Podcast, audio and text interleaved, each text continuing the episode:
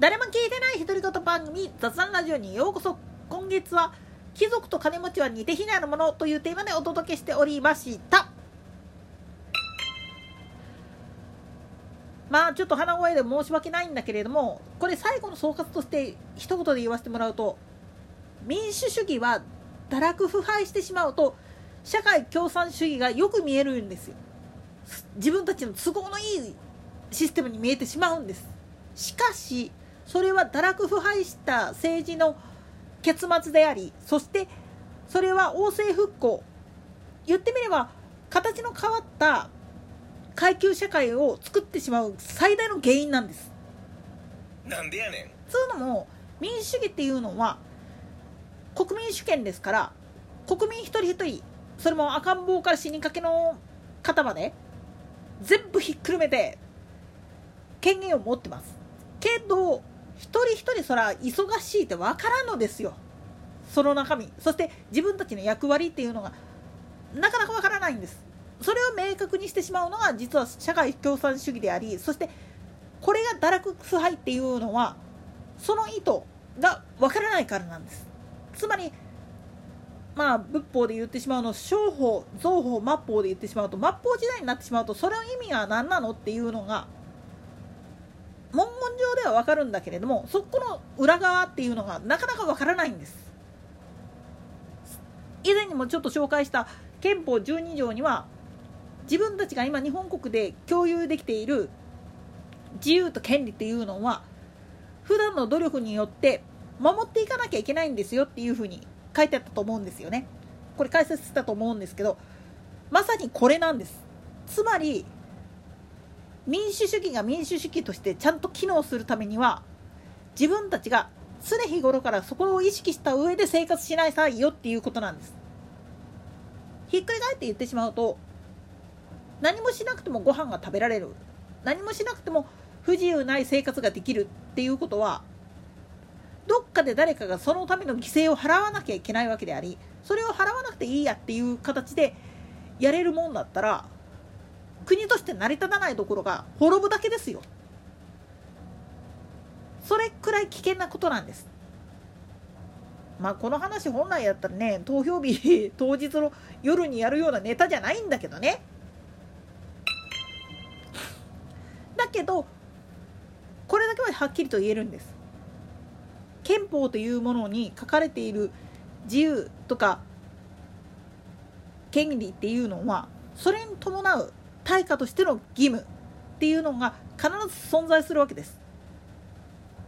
何度も言うけれども民主主義っていうのは何のためにあるのかって言ったらそれは自分の生活はどういうつながりがあってどういうふうな仕組みでこれが成り立ってるかっていうことを知っておくべきなんです。社会科で本来ここら辺のことをやらなきゃいけないのにもかかわらず誰もやらないんですよね。試験に関係ないから。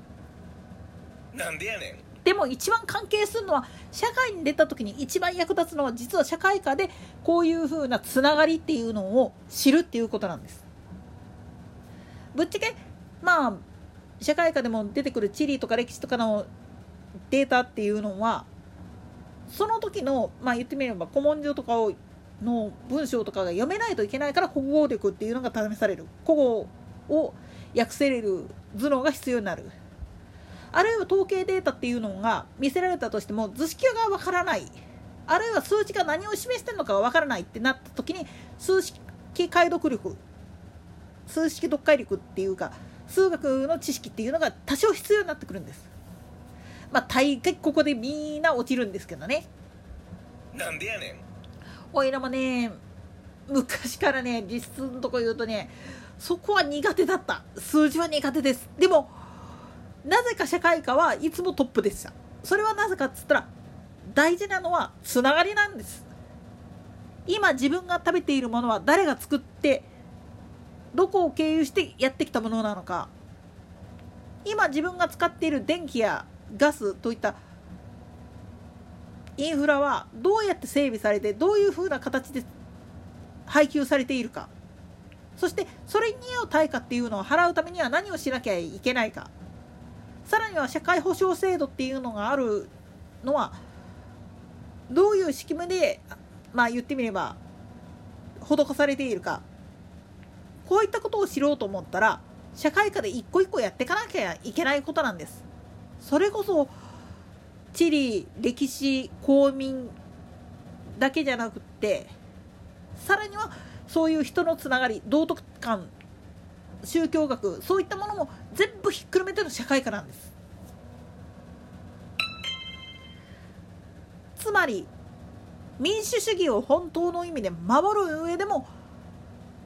自分と他人のつながりっていうのをきちっと把握する。これがすごく大事なんです。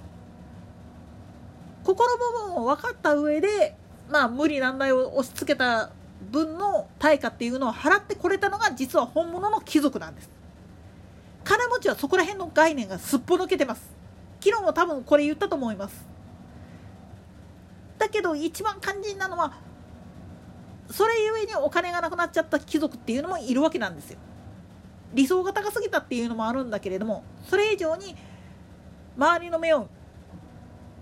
周りに対する見る目がなかった。もっと言ってしまうと人を選ぶ時にお金の方しか見てない連中ばっかりしか寄ってこなかったっていう自分の不幸さっていうのを見てなかったっていうそういった部分もあるんですよね。逆に金持ちの人間のところに集まってくる人間っていうのは大概は人を見てません。お金しか見てない。だからひがめの対象になってみたりだとかそしてそのまあ類まれなる才能美貌そういったものは全部お金で買い取ったものだろうっていうふうに勘違いされる人もいるわけなんですそうじゃない。本当にお金で買い取ってるんだったらそれに合うだけの努力っていうのもあるんですよ。分相応の経費っていうのをかけてるわけですよ。それがかけられるかできるんだっていうんであんならばじゃあそれをかけずにできた人っていうのはどうなんだねっていう話になってくるわけです。つまりひがみ根性で物事を見てる人にとってどんな理由があったとしたっていじめの対象になるわけです。でもそういうことをやってるから結局お金持ちになっても心は貧しいから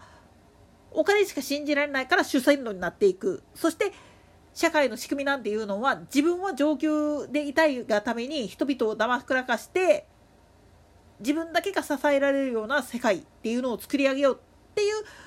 方向へ向かってしまうんです。これが実は社会共産主義の正体です。自分たちが選んだ民主的な形で選んだって言ってるけども実際問題は自分の身を守るためにもっと言ったら自分のもの以外はもう信用できないがために起きてしまってるわけです。これが本当の腐敗堕落です。こういったことをまあ言ってみると一個一個やっていこうと思うと本当に宗教の哲学っていうのは深いんだなっていうふうに思うのと同時に我々自身もやっぱりしっかりしないといけないんだなっていうふうに思うんです。というわけで今月のテーマはここでおしまい。また明日以降は明日以降で別のテーマでやっていこうと思います。というわけでここらここら辺でおしまい。それでは次回の更新までごきげんよう。